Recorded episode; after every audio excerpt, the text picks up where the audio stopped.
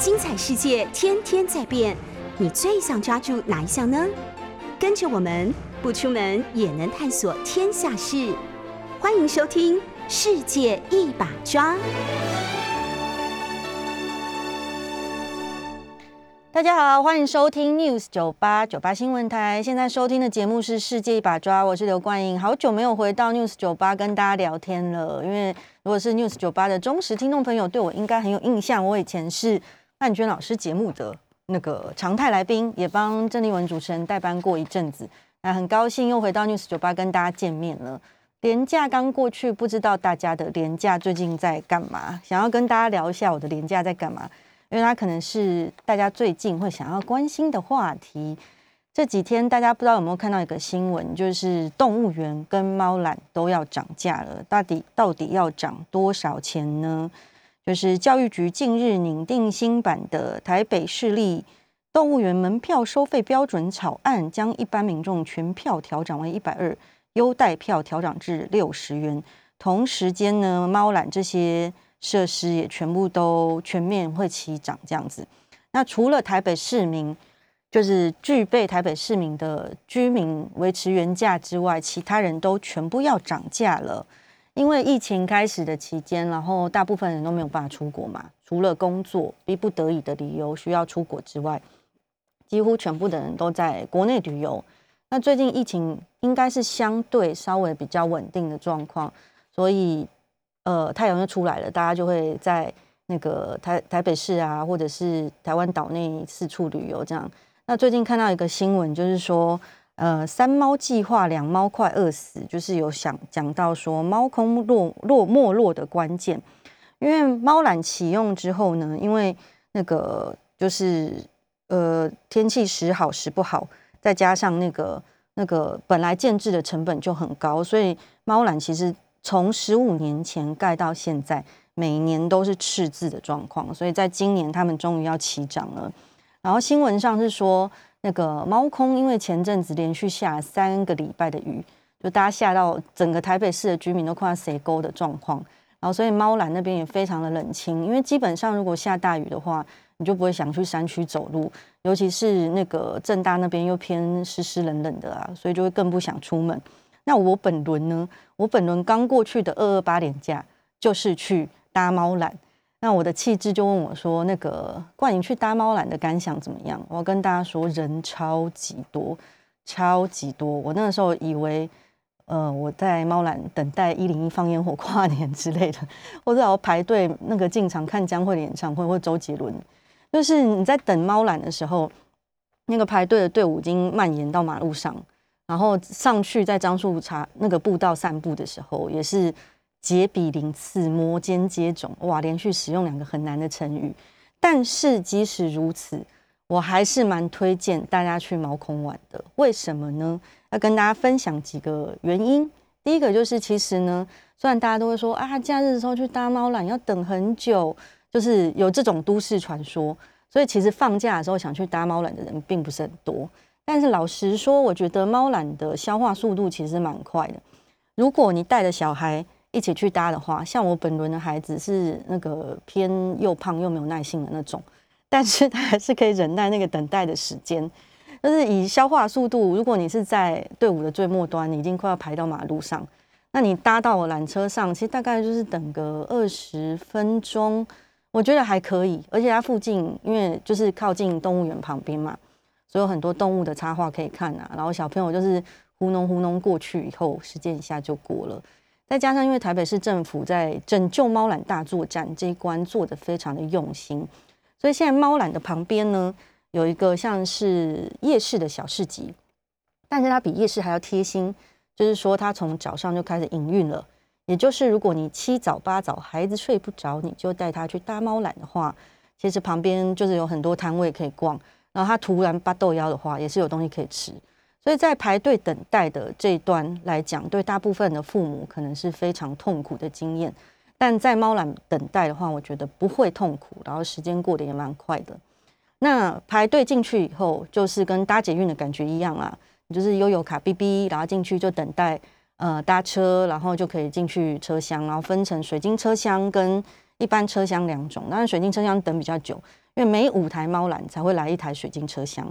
那水晶车厢到底是什么呢？就是我本轮不敢搭的，顾名思义，它整辆都像 crystal 一样，也就是它的车厢底部是透明的。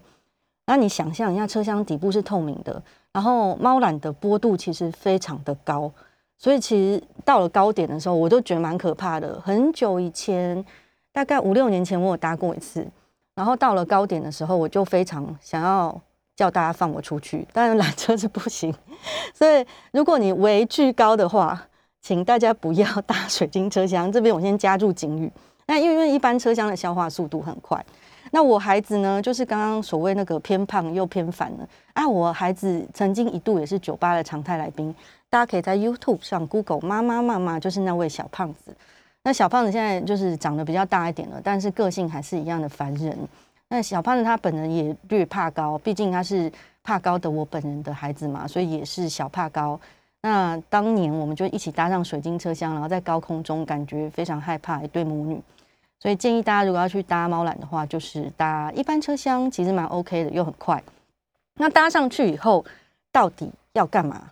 可以推荐几个呃路线给大家。一个就是当然是走樟树步道，因为现在三月、四月一直到五月都算是鲁冰花盛开的季节。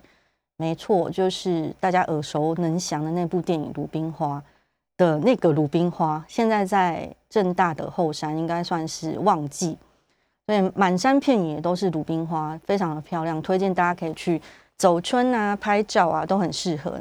那不过鲁冰花，因为在一般台北市的路边，并不算是常见的花种，大家会想说，诶，它到底长什么样子？它长得，呃，因为我不是植物学家，我是用一般人的眼睛来看。就大家应该看过薰衣草吧，直直的一束花往上长的那种长相。那鲁冰花也是类似，它是这种呃花里面豆科，就豆子的豆那种豆科，然后所以它也是直直的一串，长得有点像果实的长相往上长。那颜色很缤纷，大概鲜黄色，然后白色也有紫色的，彩度算是蛮高的。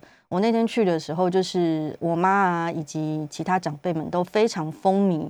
在鲁冰花田里面跟鲁冰花合照，那我觉得我想要那个就是嘉奖那个台北市政府在猫空这区做的蛮不错的，就是他们最近做了几个呃小小的装置艺术在鲁冰花田中间。那装置艺术这种东西其实就是两面刃，有些装置艺术你会觉得很烦，会想说它非常大，而且还挡住你拍照。那猫空的猫缆那边的装置艺术算是蛮有趣，它是小小的，然后点缀在鲁冰花田中间。有水牛啊，还有小绵羊啊，这种你会想说，小绵羊为什么要出现在鲁冰花田里？跟你们说，装置艺术这种东西，不用问它有没有道理，可爱 就好了。这小绵羊，而且它的小绵羊长得还蛮猛的。然后那个我的那位胖又烦的孩子，就非常热衷在跟小绵羊拍照。那从猫缆出来，呃，右前方往下走，你会穿越一区都是。嗯，茶餐厅啊，然后那个咖啡店啊，冰淇淋店，然后就可以直接接触接触到那个现在台北市政府所推荐的樟树步道。那樟树步道从起点走到终点，大概一般人像我这种不善于践行的矮小体型呢，我约莫是走半小时可以往返樟树步道，所以它算是一般人很可以负荷的程度。而且我去的那天。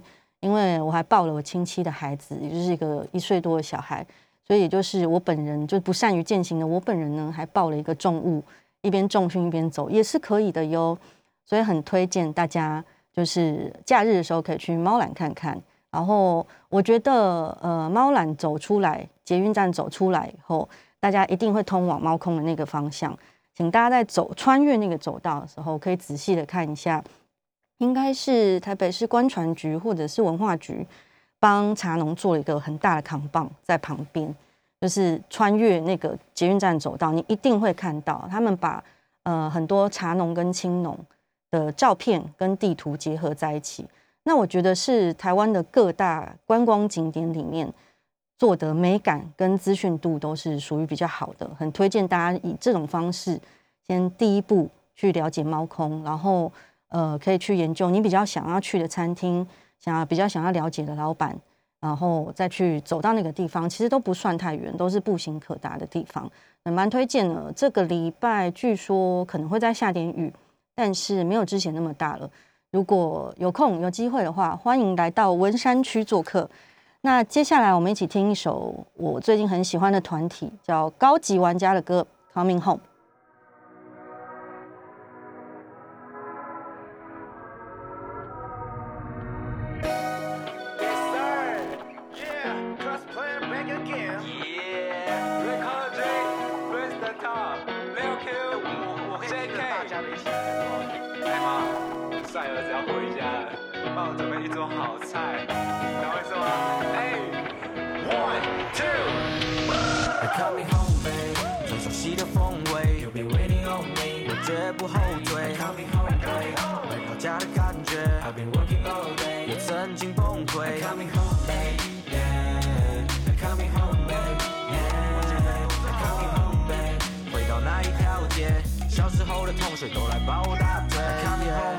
有梦就去追，还想起以前那段日子到底多么卑微，为了钱我爸和阿公也曾大大流血，不想看见马吞羊的画面。但是散落的家具还要捡起它，没啥能取代我唯一的家。尽管支离破碎，还是从屋檐下功成名酒后回家孝顺我爸妈，那是我最大的心愿。擦亮我的皮鞋，穿着西装外套准备回到老家过年。看我多么耀眼，收上我的照片，我已经帮你付完房贷，还我努力赚钱。最熟悉的风味，，You be waiting on me，要忍住眼泪，Coming home baby，，回到家的感觉，，I've been working all day，从来不嫌累。回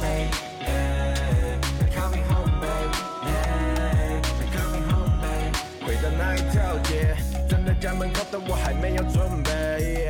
带着疲惫的身躯在外面闯荡，走过的路，每个城市大街小巷，鞋子脏了，裤子破了，生活还是这样过。买张车票，我在回家路上。给我多点时间，不管梦想会不会如愿实现。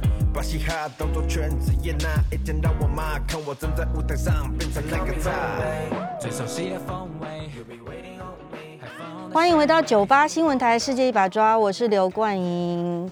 经过一节我的自言自语之后呢，这一节我邀请到我的好朋友，不知道我自称跟他是好朋友，我非常尊敬的一个前辈，就是呃，人称他不喜欢人家这样叫他了，流行音乐摇滚教父，然后台北市前文化局长，也是就是我们流行乐界综艺界很重要的推手倪崇华先生，欢迎，你好，各位 听众朋友，大家好。对，因为我想邀逆嗓，就是大家都。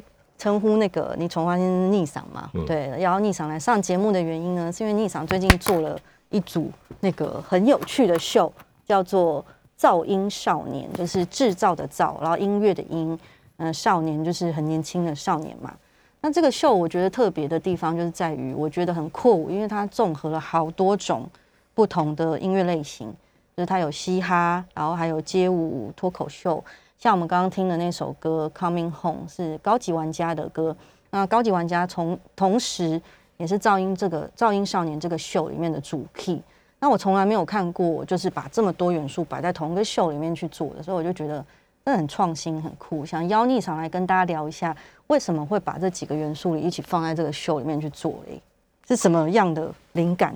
让你去做这件事。首先要回到我的我现在在做的事情。我现在有一个 MTI 音乐科技学院基金会，嗯，我的基金会基本上是在做音乐的教学，嗯，那我们教的东西是比较呃现在时下最流行这种 DJ 用的一套软体，叫 Ableton Live，嗯，那其实现在做音乐百分之九十都是要用电脑了，没错，用的软体非常多，Logic 啊，Pro Tool 啊，是。Ableton Live 是比较特别的一个软体，它就是。现在时下最流行，因为它的特色就是它可以从创作、编曲到现场演出，嗯，可以结合影像、乐器，嗯，所以，但是这样的一个软体学习起来就是很难，你从 YouTube 自己学的很好，嗯，所以它必须要有一个教学系统，所以我们的教学系统是从澳洲来的，嗯，那我们希望建立一套流行音乐的系统化教学。那噪音少年是这个节目，是这个教学系统的一个辅助的功课。其实我们已经做了，这是第三季了。嗯，那现在学音乐，其实并不单单只能学音乐，因为现在的任何事情的门槛变低了，但是你要学的东西比以前多很多。所以我们这个节目其实是让学一边在记录前面两集，在记录这些学生学习音乐的过程，然后每一集我们都找了一些特别来宾。嗯嗯嗯。那像伍佰有来过，嗯。张震岳、热狗、Leo 王、，OG 都有哦来，参加六王那一季我有印象，对，那他们来跟学员分享一下他们创作的音乐的过历程，每个人嗯。有不同的观点。嗯，那前两季做完以后，第三季我们就想把它变成一个比较现场演出。中间已经做了许多许多集了以后，是，那后来我发我就想我们就想到嘻哈有四大元素嘛，也就是 MC、嗯，DJ、是舞蹈，所以我们就把这几个元素放在一起。那脱口秀在现在的台湾也算是蛮流行的。对，那但是现阶段的脱口秀，像伯恩他们那个系统做的比较偏的是内容比较偏，可能比较偏性观或者是政治了。你说性是 sex 的意思 sex 吗？对对对，性别 sex 比较多。嗯。那正好我认识一位牧师，这个松牧师，他是一个嗯很特别的牧师。他在他的教会，其实在多年前就已经开始做脱口秀，是，所以我们就邀请了他，还找了老 K，嗯，那然后把这些元素放在一起，想试试看，利用不同的逻辑，就是我们每一集会有自己一个很清楚的主题，嗯，那呃所有的主题都是跟青少年有关的，嗯嗯嗯，那是用试试看，用这种方法实验看看能不能创造出一种不同的娱乐模式。嗯因为这次像刚刚宁长有提到，就是这次的表演者其实是就是过去跟几届噪音少年是一样，就是很多组表演者一起。那这次的表演者其实蛮特别的，因为呃要请宁场跟大家介绍一下，像像刚刚提到那个周周牧师嘛，周牧师对，然后他就是他本身是用脱口秀的方式在布道吗？是这个意思？呃他自己有个教会，他的教会叫 I M 教会，嗯那他呃现在属于一种比较年轻一种新兴教会了，所以他们的牧师那个礼拜的形式都是唱歌跳舞。哦，很多元化。那他自己在礼拜五的时候，一个月好像一次，他就会做一些脱口秀，其实做了蛮久的。嗯那牧师本身他就是非常幽默、非常风趣，嗯，然后对很多事情他有很特特殊的观点。啊是上礼拜他演出确实蛮精彩的嗯，那跟现在时下一般的脱口秀表现是完全不同。嗯嗯对，他是算是蛮特别的。那下个礼拜，这个礼拜四他还有一场演出，嗯，这个礼我们拜很期待他。这次下次会带来什么样的刺激。那像其他我们这次一起共同演出的，有一个就是大家应该之前在新闻风头上对他还蛮有影响。那他这次是沉潜了一阵子以后再，可以说是在舞台上在付出吧，老就是 K 老 K，是。就是帮听众朋友短暂的回忆一下，因为之前在去年吧，有一阵子闹的新闻蛮大的，就是呃另外一个脱口秀的演员出来说老 K 就是对他言语不当这样子，然后所以大家在新闻上交锋吵了一阵子，但整件事的高潮是出现在那个鸡排妹进来，就是一起共同 演出之后，因为那个指控他的女生呢是跟鸡排妹同个经纪公司的龙龙嘛，然后后来鸡排妹先帮他出来站虾，最后那个整出整出事件的高潮就 ending 在鸡排妹开直播屠龙这件事情，所以当时这整个舆论风向就是几乎是一面倒的指责老 K。但我觉得，我个人觉得，因为诶、事情的起始点呢，因为我不在现场，没有办法还原那个对话状况。但我个人觉得老 K 在整件事情里表现的还算蛮有风度的，他没有没有再再增添口水啦。嗯，但自从那件事情之后到嗯、呃现在，他大概除了当时的秀他把它做完之后，老 K 后来中间都没有再出来表演了。那这次那个老 K 在这个表演里面是扮演什么样的角色？等于就是说，他可能要试试看出圈，因为嗯他以前在脱口秀的圈子里面，那个环境啊、场域都是他很熟悉的。嗯那这次他是在一个 live house 下面的场，下面的观听众跟以前是不同的，所以他也相当的投入，嗯花了很多时间准备内容。那上礼拜他演出效果也是跟以前的表演确实有点不同，很不一样。哎、你想刚用一个那个出圈这个动词，就是嗯踏出舒适圈的意思吗？出了他的脱口秀的圈子，哎、这是 那是你自己发明的动词，还是这是专业的用法？大大陆用语吧？是吗？哦就是如果呃性别想要公诸于世就出柜，出柜是然后那个踏出自己的专业表演领域就是出圈出这样。，是是。所以老 K 在这个舞台上，他面面对的观众朋友不一定是他熟悉的，对不熟悉的，然后很有可能大部分的人不是慕他名而来的，所以他可能会面对呃不知道怎么互动的。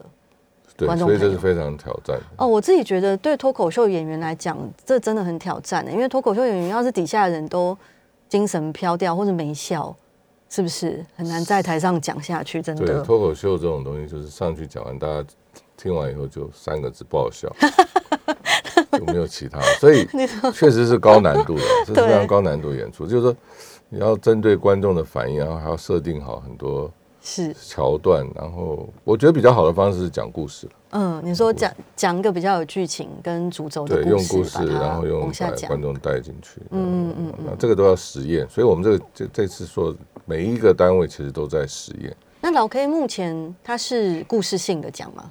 还是？对他有讲故事，嗯对，效果还是不错。那我有点好奇，就是各路人马专长不一样。一开始企划是，就是像这种各种才艺综合在一起的 big show，要怎么去嗯把大家串接在一起？如果有个人提出了比较跳痛的表演，那其他人要跟他讲说：“哎、你这个不太适合放在这次的 show biz 里面。”会是这样子吗？没有我们基本上先大家讨论，先把主题设定，嗯然后主题设定由，大家各自会去发挥，中间经过许多的沟通，然后怎么样把主题串在一起。嗯对，像上一次我们讲的就是嗯就是装熟了，嗯，装熟。蹭熟，对对对对，我有看到你们每个主题都蛮好笑的。蛮好笑的。对对对。那牧师就用他的故事讲了一段怎么样，就是怎么装熟吗结论就是说，你不要装熟，你自己有实力就比较重要。那伯君，我们的那个今年文化奖的得对对对主博君，他也是差不多是这个议题，所以扣在一起，其实完整会有一个感受了。好，欢迎回到哎、下一节再回来。欢迎回到九八新闻台《世界一把抓》，我是刘冠莹。这一节呢，我们访问的特别来宾是我的好朋友，我非常敬重的前辈。他现在的身份是 MTI 音乐科技学院基基金会董事长倪崇华先生。但是对于这个名字，我相信很多听众朋友应该都不陌生。就是逆嗓在过去的职涯里面穿梭在台湾的综艺以及娱乐、音乐各种领域都有他的身影。那今天我们想要跟他聊一下，就是他最近就是正在 on 的一档非常酷的秀，叫做《噪音少年》，制造的噪，音乐的音，噪音少年。然后它是一个综合非常多流行元素在一起的表演，如同上一节跟逆场讨讨论我们聊到的，呃，这次的秀里面其实呃，噪音少年是一个主 key 嘛，所以他们带来的就是嘻哈音乐，然后同时也有街舞跟脱口秀，还有 DJ 的元素在里面。那另外两组、两三组表演者，其实都每一组都蛮有故事可以去聊的。那我个人比较好奇的呢，就是街舞的这位应该也是非常重量级的吧？对不对？博君是是，他是台北北北部一个最大的街舞教室的创办人嗯嗯 HRC，等于应该他也是同台湾之光哦。他虽然是台湾的 B boy 啊，B boy 嗯就是霹雳舞啊，对算是元老级的。对，然后他今年得了总统文化奖，是然后他实办了一个台北 CD B boy 的这嗯个霹雳舞比赛，算是世界十大霹雳舞对，大赛。然后他跟今呃霹雳舞进奥运，今年巴黎奥运有相当大的关系。嗯嗯嗯，然后他也是今年巴黎奥运啊，未来巴黎奥运的霹雳舞的这个整个主办的一个顾问，他自己也是裁判。嗯，没错。那然后今年也得了总统文化奖。对啊，就是讲到伯君这号人物呢，如果那个你身边有在跳街舞的人，或者是你本身就对街舞有点涉略的话，应该多少都会听过啊，就是有什么街舞教父啊之之称的，得过非常非常多的奖。那伯君在这次的噪音少年的秀里面，他是就是用舞蹈的表演嘛，来诠释那个主题。他有一段他的节目上礼拜播出，因为他们他全世界各地的舞者他都很熟，对。所以他也有乌克兰的朋友，嗯。所以他先做了一段祷告嗯，带大家。就是那个博君是就是刚我们说说的街舞冠军嘛，然后因为因因应时事的关系，那个酒吧的听众朋友应该也很了解，就是最近就是俄乌战争的关系，所以那个博君在表演前呢，就先为了乌克兰的朋友进行了一小段的祷告，然后才开始舞蹈表演。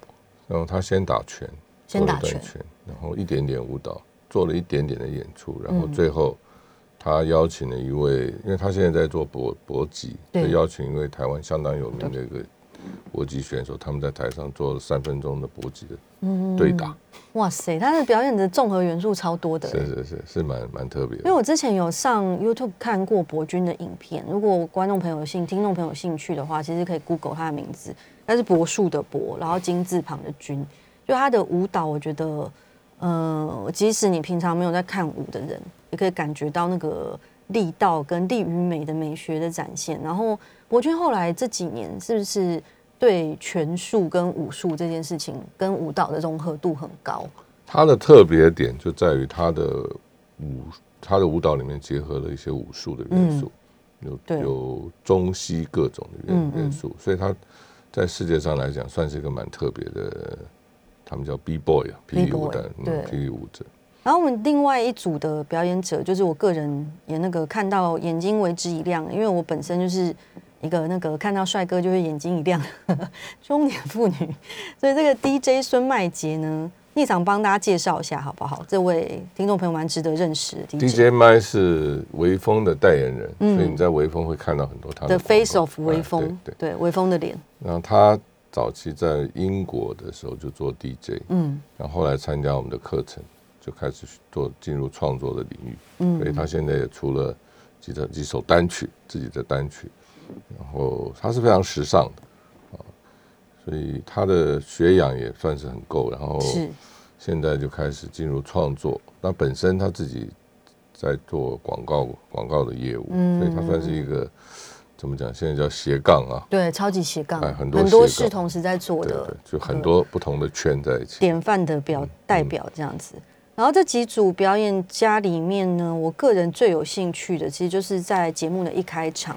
播给各位朋友听的那个高级玩家，为什么特别有兴趣？是因为我本身对嘻哈音乐其实就蛮有兴趣的。如果呃有在 follow 我的酒吧听众朋友，应该知道我上一波代班的时候，其实呃访问了呃两组艺人，大概都算是泛嘻哈圈的朋友。一个是李英宏，他不太算是精正宗的嘻哈，然后另外一个是那个草屯英娜，是用台语来唱饶舌的嘛。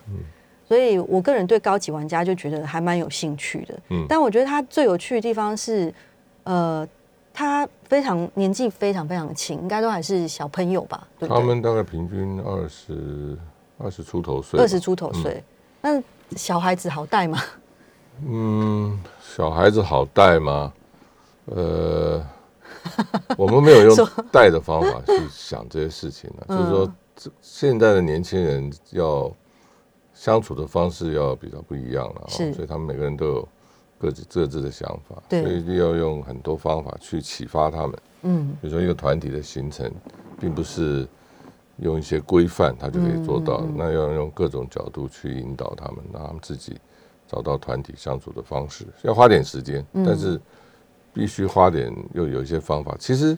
其实我我们我们这个基基金会基本上是在做教育了，嗯，所以其实对我们来讲，这都是实验的，就是从课堂上的实作的教学，因为台湾并没有很有完整、有系统的对实作的教学系统。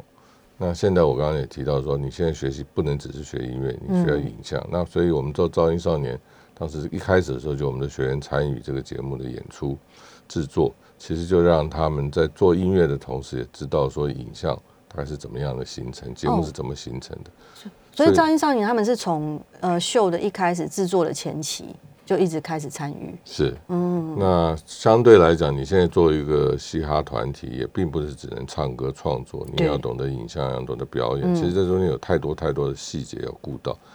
那怎么样？而且现在要学的东西多，嗯，我们没有办法像以前那样的分科学习去学。如果要那样学的话，学个十年都学不完。嗯，学完摄影，学音乐，学完音乐再学剪接，嗯，所以要在同时找到一个新的逻辑，嗯，在同时把这些东西融会贯通。就是当你在做音乐或者你在舞蹈的时候，你已经想到影像的表现，嗯，那你想到影像的表现的目的就是我怎么上我怎么上 IG，我怎么在嗯。抖音去呈现。去现，表现自己。对，所以这些东西要在同时去形成。嗯，那到底是先有音乐呢，还是先有舞蹈呢？对啊，我们以前的惯性就是有了音乐就去配舞蹈，但是我们现在试图做，就是你在做音乐的同时，嗯。你可能先把舞蹈想好了，我的表现方式是什么，那我用这个去做音乐，那我同时也想到我的影像，那在同时把这些事情完成，有效率的学习，有效率的完成。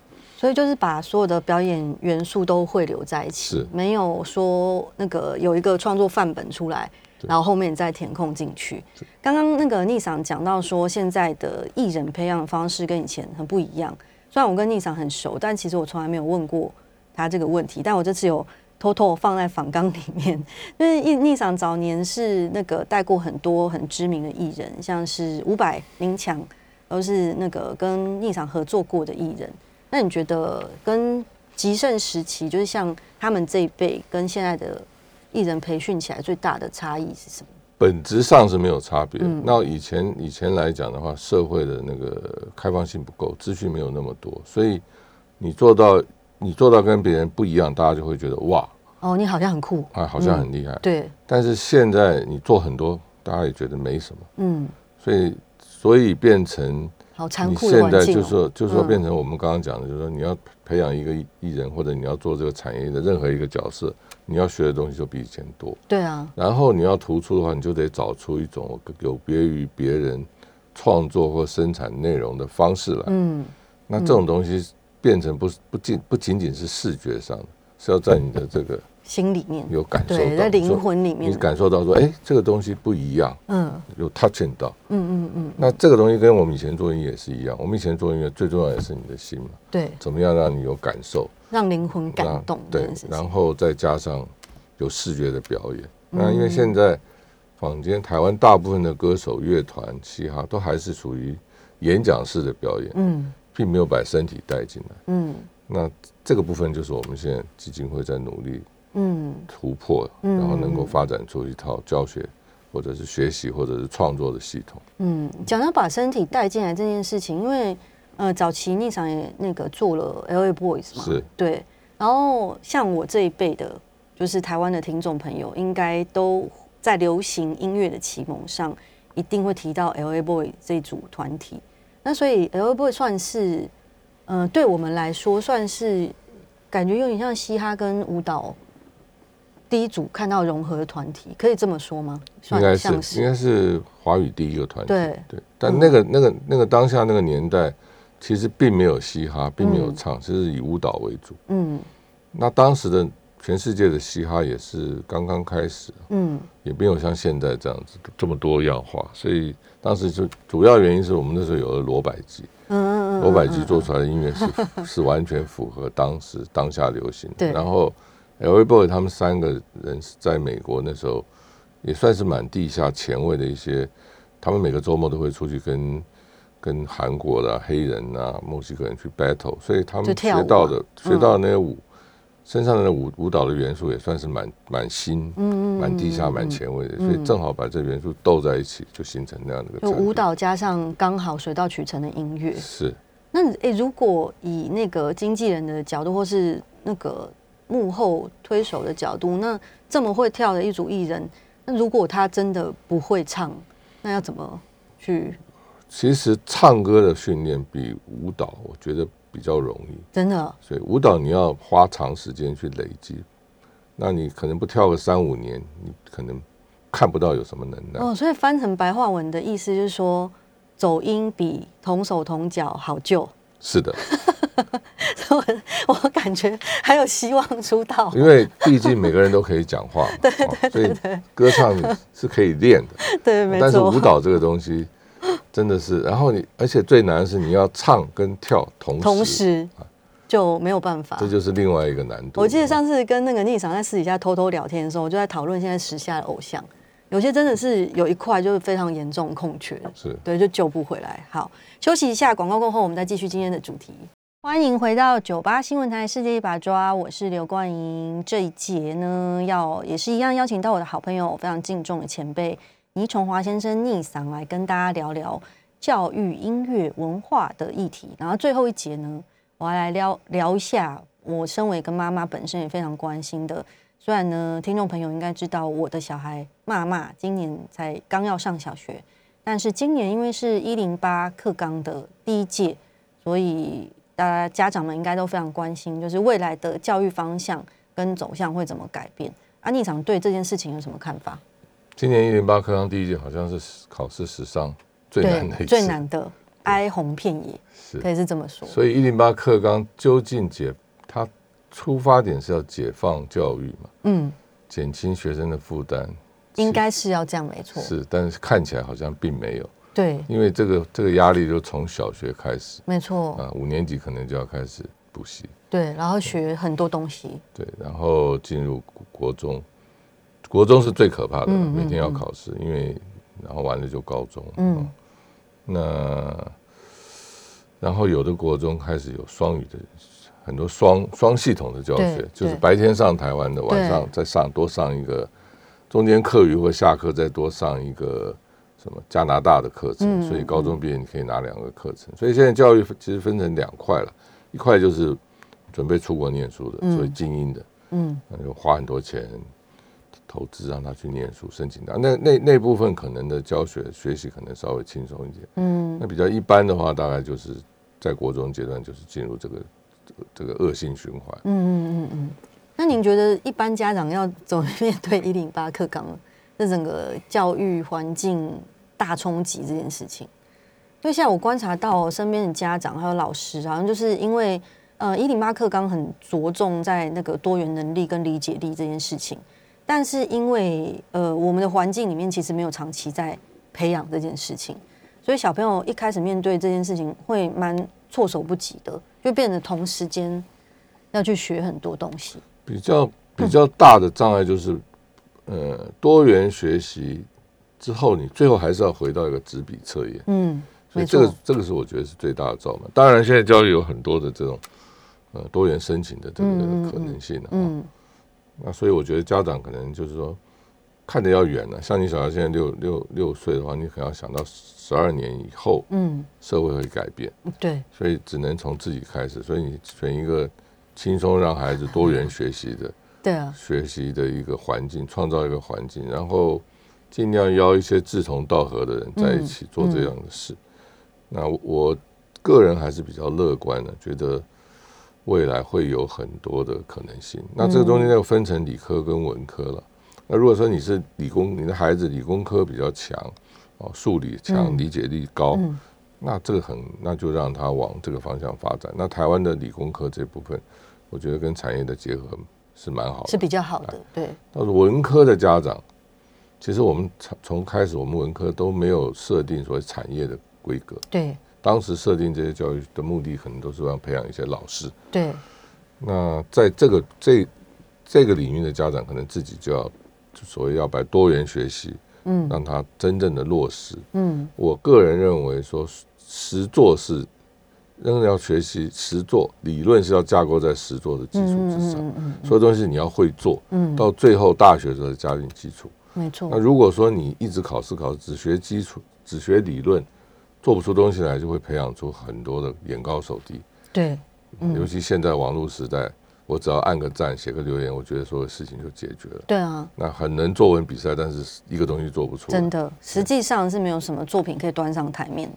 嗯那我之前听逆想说，好像现在也是呃蛮认真的在做那个音乐教育这一块那现在的计划大概是怎么？我们现在就跟两个学校合作，嗯光仁、光仁跟庄敬啊。嗯那庄敬是北北部最大的一个演艺科的学校，嗯它有许多的学生，所以在中间我们可能像高级玩家有几个就是从那边发掘出来的。嗯，那光仁是因为传统的一个音乐班，对，所以在那个里面，我们也希望在古典音乐的起另的旁边，可以有一个流行音乐的系统建构出来，嗯嗯嗯，相当的辛苦了。对啊，那其实这个部分，我觉得现在台湾我们课纲我们自己已经开发的不错，我们自己培养老师。我觉得现在急需要就是要真的去聘请国外的老师进来，嗯嗯嗯嗯，然后一般培，同时跟我们开发课程，然后培训台湾的老师。毕竟音乐实作这这个领域台湾并没有真的很健全的系统，也没有好的老师。对，凭着说我们业界的前辈来教，我觉得是不够的。嗯哦，对这个而且我之前有听宁赏聊到一个观念，我就是蛮想跟各位父母、听众朋友分享的，因为呃，宁赏之前有跟我聊到说，就比如说呃，大家都会如果听到朋友送小孩去学音乐，我想说，啊，你学音乐干嘛？他就是一千个人里面也出不了一个周杰伦嘛。他说啊，白花钱什么的。但是对于一个产业要能够兴盛，或者是长长久久，其实不只是要出现一个周杰伦这件事情而已，是而是那个产业需要每个环节都有很多扎实的人才在里面。是，所以你想，对于小孩送去学音乐或者学体育这件传统教育里面觉得不重要的事情，你的看法是什么？因为每个人学音乐，他搞乐团，我就要变五月天嘛，对。这五个人；我要唱歌，我就要当周杰伦。对啊，那踢足球，我就想当梅西嘛。嗯，大家忘了说，这个一个周杰伦后面可能要一百个团队，嗯。五月天后面也要两百个团队，嗯，所以学音乐的目，学这些事情的目标，不要把放成都是一个做明星，那可能要多了解一下周边还有很多很多事情是可以做的。嗯嗯嗯，当然，这又回到我们的教育了。我们的教育并没有在把把这个部分做得很完善，是所以这个还是政府跟我们大家继续要努力了。对，因为我知我知道立场有那个蛮培养小孩在体育跟音乐方面是的素养。我的老大就是今年要进个大学嘛，所以他是没有进体育班，嗯但是他足球的成绩可以让他利用体保生去申请大学。嗯嗯那现在在正在做这样的申请。嗯那如果能做出来的话，可能也是可以给给家长做一个借鉴的，就是这是也这是也是一条可行的道路。嗯嗯嗯。那节目时间剩下最后一点点啊，听众朋友如果对《噪音少年》这个秀有兴趣的话，我们该去哪里看这个节目的资讯呢 KKBOX 我们有在上？KKBOX 面对，因还为我有我记得三月、四月是不是也还三这个？礼拜四、这个礼拜五还有对两场，还有两场下个礼拜四还有一场，还有三场。如果对这种复合型的、现在非常多潮流的元素一起放在里面的秀有兴趣的话，欢迎听众朋友去搜寻呃“噪音少年”这个秀，制造的噪，音乐的音就是少年可以。上我们的脸书“噪音，少年”。噪音少年去噪音少年的脸书看一下。呃最后有一个听众朋友说，我跟本人跟封面差很多，嗯，就是是发胖还是头发变长？对，然后对，本人更没有。好好好，谢谢逆赏。那这一节节目我们到这里就要跟听众朋友说拜拜喽。那给听众朋友分享最后一句话，就是我一路跟逆赏做朋友到现在呢，我觉得身为父母，逆赏给我最大的启发，其实就是让孩子找到兴趣，然后并且帮助他培养能力，因为我觉得这是一件很重要的事情。就像我跟逆赏都是文科生毕业的嘛，然后很多家长会觉得啊，你念文科的因为找不到工作，然后你以后会饿死啊？不会啊，我们两个现在也是混的蛮好的嘛。对，这就是培养兴趣，然后找到自己想做的事情，不管是音乐、体育，或者是像噪音少年每里面每一个 key player 都是有自己闯出了一片天，帮助孩子找到他有兴趣的这件事情，其实非常重要。那今天我们就谢谢逆嗓，也谢谢各位听众朋友跟我们度过快乐一小时，下个礼拜再见。谢谢关于，再见。